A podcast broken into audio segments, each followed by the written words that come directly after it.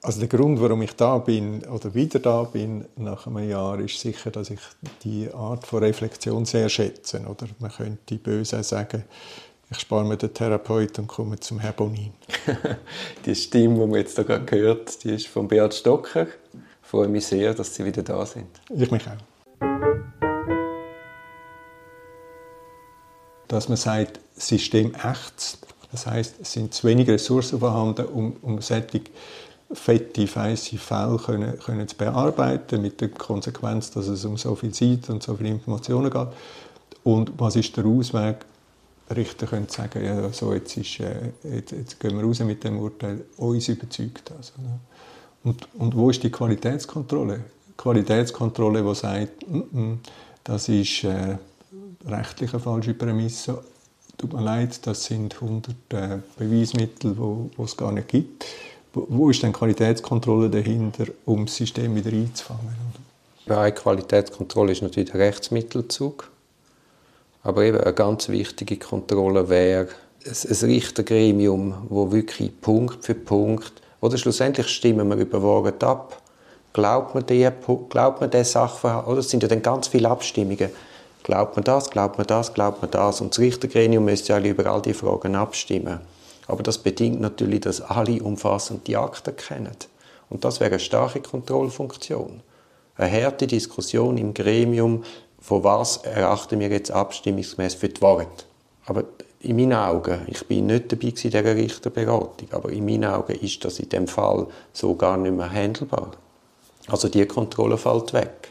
Aber eine von der, also was ich gelernt habe oder gemeint gelernt habe, ist, eine von der Kontrolle ist doch zum Beispiel, was läuft denn nicht in Papierform, also nicht in Aktenform, sondern was läuft auf welchem Kanal, auf welcher Quelle, in welcher Form tut sich das Richtergremium Informationen beschaffen. Also Stichwort Hauptverhandlung und Stichwort wirklich Originalton hören. Also nicht zweidimensional Text äh, studieren, um, um, um sich ein Bild zu machen, sondern umso wichtiger ist es doch, zu den matchentscheidenden Fragen von der, von der Vorwurf, von einer Anklage, zu den matchentscheidenden Fragen Originaltext, nicht nur die Beschuldigten, sondern auch Fachleute und so weiter.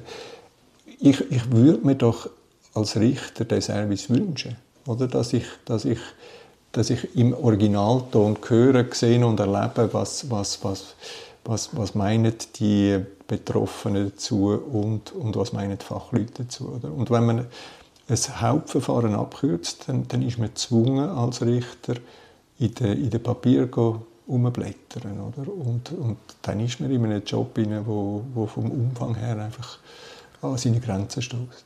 Ja, und das Papier ist eben partiell taub und blind. Das ist so ein Evergreen in meinem Podcast. Und es wäre wahrscheinlich wünschenswert, weil wir haben ein anderes Modell in der Schweiz gewählt, 2011. Aber es wäre wünschenswert, dass die Sachen viel schneller vor Gericht landen, nicht nach fünfeinhalb oder sechseinhalb Jahren. Weil was willst du sechseinhalb Jahre später noch irgendjemand etwas befragen? Das ist überlagert, überlagert, also, oder? Vor allem, wenn es noch ein medienträchtiger Fall ist. Sondern es müsste alle zeitnah Anklage, zeitnah Zeugenbefragungen. Mhm. Aber das, das ist alles System, wie es die Schweiz gewählt hat. In Deutschland ist es ja zum Beispiel anders. Da hast du Gerichtsverfahren, die auf 200 Gerichtstage sind. Aber dann wird um die Wahrheit verhandelt. Und wir produzieren Papierberge. Das Papier eröffnet den Interpretationsspielraum massiv. Das merkt man, glaube ich, auch an diesem Podcast. Wenn man nur schon die Stimme hört, kann man Zeug viel eingrenzender verstehen, als wenn es jetzt einfach in, äh, Papierform vorliegen würde. Aber das ist ein Stück weit ein Systemfehler. Und dann kommt noch dazu, dass das Gericht oder viel, ich, ich habe das Gefühl, viele in der Justiz sind sich dieser Problematik gar nicht bewusst.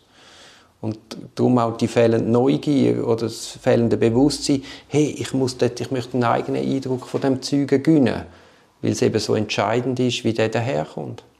Ja, und, und das würde man ja in einer, zum Beispiel in einer Urteilsbegründung kann man das sehr gut festmachen, dass man sagt, was ist da eigentlich passiert? Welcher Weg, welcher Prozess hat zu, der, zu, der, zu dem Entscheid geführt, wo in dieser Urteilsbegründung ist? Und man würde ja erwarten, dass das eine Art ein Streit ist, oder? wo man sagt, ja, es, oder, oder dass, dass es Protokoll von einem Streit ist und die Wahrheit, die damalige. Oder? Und also, puh, das spürt man also nicht im Ansatz, oder? Dass man, dass man sagt, es, es, es ist ja absolut logisch, dass es unterschiedlichste Erklärungen gibt zu jedem von diesen Vorwürfen. Oder? Und da, wenn man sie nicht einmal antönt, obwohl man 1200 Seiten braucht, oder? dass man sagt, ja, es könnte natürlich sein, aber in Abwägung von von, von dafür und dagegen kommen wir zum Schluss, dass es eher dafür ist. Ich meine, die aber aus den und den und den und den Gründen? Aus den und den Gründen. Ich meine, dann, also, wenn schon, wenn schon da, ohne das 1200 Seiten, dann, dann sind wir in einer Dimension. Also, Nein, aber das ist das, was ich Ihnen sage. Ja. Man versteckt sich hinter einer Menge von Zeugen, die man einem erzählt, wo einem aber nicht erzählt, warum das Urteil so ist, wie ja, es ist. Und das ist etwas von der Begründungsqualität, wo ich eben auch nicht verstehe, dass man nicht auf eine höhere Begründungsqualität pocht, weil ja erst das nachher ermöglicht, überhaupt sich über die Wahrheit zu schreiben, zu diskutieren, höhere Erkenntnisgewinn. Aber wenn ich nicht recht weiß, warum ich jetzt schuldig gesprochen worden bin, kann ich die Diskussion gar nicht führen. Mhm.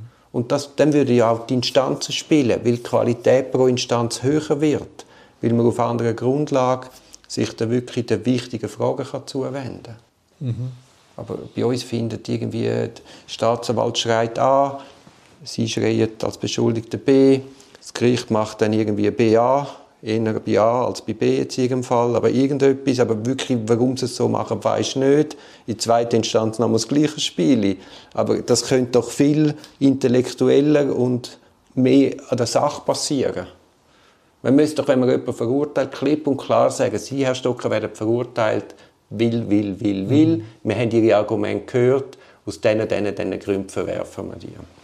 Mhm. Im Urteil findest du ganz selten eine Auseinandersetzung mit dem Argument der Verteidigung. Weil das Bild schon vorher gemacht worden ist. Das ist und genau das ist ein bisschen in eurem Fall das Problem, dass euer Narrativ, also das ist jetzt eine Aussicht, Fall das Narrativ von der Staatsanwaltschaft, und das haben Sie ja vorher auch angetönt, einfach das Gericht überzeugt hat oder mehr überzeugt hat. Aber das Verrückte ist ja, dass das Gericht ein Narrativ, das stark ist. Oder? Und ein, Narrativ, ein starkes Narrativ hat so gewisse Eigenarten. Ein, ein, ein starkes Narrativ äh, interessiert sich nicht für alle Details der Fakten. Ein starkes Narrativ passt, äh, ist, ist, äh, ist gewollt vom Zuhörer, ist spannend. Oder? Und das, will man, das Gericht hat ja nicht müssen, das starke Narrativ hat ja eine Geschichte erzählt, dass der Pierin Vinzenz und ich da quasi Bankräuber sind und Geld gestohlen haben und, und, und, und, und damit zwei Organisationen geschädigt haben.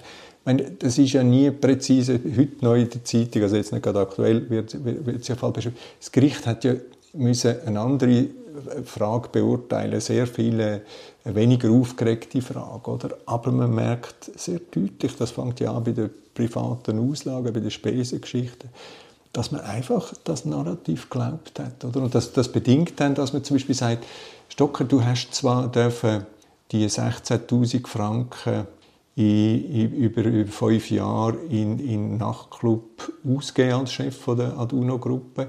Aber irgendwie sind wir gleich der Meinung und, und, und wir akzeptieren, dass du als Chef und das sind deine Kunden und wir akzeptieren, dass du nie allein bist. Aber irgendwie ist es doch nicht rechtens gewesen. Also da sagen wir, 1000 Franken hättest du ausgeben pro Abend. Und was darüber ist, ist, ist Straftat. Und dann schaue ich, frage ich meinen Anwalt, wo, wo steht das mit diesen 1000 Franken? Und da heisst es, ja, pff, das steht nie nicht, das ist jetzt gerichtsliche Meinung. Also gerade am Anfang, in den ersten 300 Seiten von dem, von dem, von dem Urteilsbegründung bestätigt man quasi das Narrativ. Obwohl es ja rechtlich, also äh, an dem Beispiel, das ich jetzt gerade nenne, wirklich sehr aus der Luft gegriffen ist. Aber man will das Narrativ bestätigen. Und das Narrativ wird fiktionalisiert dann quasi die Fakten, oder? Irgendwann. Weil sie müssen einfach stimmig werden, sie müssen passen. Und das passend machen, das ist, äh, also ich, ich bin ein Lernender in dem ganzen Prozess und gesehen, wie es funktioniert. Ja, ja. Aber eben, das wäre jetzt ganz spannende Analyse zu schauen, warum zieht das Narrativ von der Staatsanwaltschaft so? Oder mich persönlich hat zum Beispiel das Narrativ von Lorenzerni mit Abstand am meisten überzeugt. Und warum hat das nicht gezogen? Liegt es daran, dass ihr nicht alle auf der Linie sind? Liegt es daran, dass jeder etwas anderes gesagt hat? Liegt es daran, dass eben so viel negativ sind? Und, und, und. Also das wäre das wär aus, aus meiner juristischen Sicht ein spannendes Learning, um zu sagen, was, was kannst du für weitere Fälle? Also auf dieser Ebene spielt sich in meinen Augen die ganze Causa Vinzenz ab, seit, seit längerem. Und, und, und das geht jetzt weiter. Oder? Ist das Narrativ, das in der Eröffnungserklärung, oder wie das heißt, im 20, Ende 2017 äh, äh, haben sich da die, die entsprechenden Staatsanwälte unterhalten darüber, was bedeutet es, wenn man die Causa Vinzenz eröffnet. Oder? Also quasi, there is no way back. Oder haben sie, haben sie gesagt, weil das wird Öffentlichkeit und so weiter. Und ja, das ist es so, oder? Dass man sagt, quasi, wir müssen, wenn wir das eröffnen, müssen wir etwas finden, oder? Und daraus ist ein Narrativ geworden, wo man sagt, ja, aber das, das ist doch nicht okay, wie das Thema Geld da bei dem, in dieser Causa äh, äh, sich bewegt von A nach B und so. Und sich eigentlich das Narrativ mit seiner Stärke und auch mit seiner Bedrohung als Beschuldigter ernster nehmen. Das wäre für mich ganz ein wichtiges Learning. Oder? Und, dann, kommt die Frage, wie begegnet man ein Narrativ, wo eigentlich alle gerne dazu nicken oder? und sagen, ja, ja, ich habe es schon immer gesagt, dass da ein Problem mit dem Geld ist und so. Und die Auseinandersetzung mit dem Narrativ ist, ist eine Arbeit, wo, wo auch aus Verteidigungssicht viel prominenter muss passieren oder? Und da, da, ja, da gibt es ja, ja dann Erfahrungen dazu, dass man auf einmal sagt, äh, wer sind die Guten, wer sind die Bösen. Oder? Das, also es fängt dort an, wo, wo, wo, wie, dass, dass man auf einmal anfängt, darüber überlegen, geht es echt um etwas ganz anderes in dieser, in dieser Causa. Und wenn man nicht das Narrativ super managt, dann, dann haut es einen um.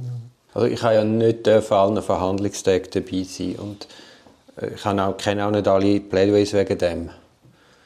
Aber oder eigentlich hat ja die Verteidigung einen Vorteil, weil wie viele sind da Acht Beschuldigte? Mhm, ursprünglich, ja. Also hast du acht Möglichkeiten, dir das Gehör verschaffen. Und die Staatsanwaltschaft ist eigentlich allein. Aber wenn natürlich die acht sich zersplittern in der Argumentation, dann dreht sich ja der mutmaßliche Vorteil, würde ich jetzt einmal sagen, vielleicht auch in einen Nachteil. Weil, oder, wenn die einen schreien, es ist A, es ist A und das überzeugend festhalten und auf der anderen Seite sind sieben, acht, die sagen, es ist A, B, C, D, E und vielleicht auch noch F, dann schwächt man sich ja selber. Aber ich weiß nicht, ob das so stimmt. Ein Stück weit schon. Also wenn man, wenn man, wenn man nicht klare Priorität hat und sagt, um was geht es jetzt auf der Verteidigungsseite im Hinblick auf so eine bevorstehende Anklage, im Hinblick auf eine äh, Hauptverhandlung, wenn man nicht klar ist in den Prioritäten. Wir haben das auch schon mal besprochen, dass man sagt, wie viel von, der, von, dem Entscheid, wo das Gericht dann letztendlich fällt, ist tatsächlich objektiv und wie viel ist eigentlich psychologisch, also subjektiv. Und wenn man, wenn man dort nicht als Verteidigungslinie, eben die sieben oder acht Parteien, nicht mit der gleichen Priorität, mit der gleichen Wichtigkeit von oben nach unten in, in die Plädoyers und so weiter, die Hauptverhandlung hat, dann, dann verliert man die Kraft eigentlich. Oder? Dann, dann, bleibt, dann bleibt ein Narrativ stehen, das niemals hätte stehen bleiben oder? Das ist ein Podcast aus der Reihe Auf dem Weg als Anwältin. Ich hoffe, der Podcast hat dir gefallen. Für mehr Podcasts schau doch auf meiner Homepage www.duribonin zusammengeschrieben.ch. Viel Spaß beim Entdecken von weiteren Podcasts.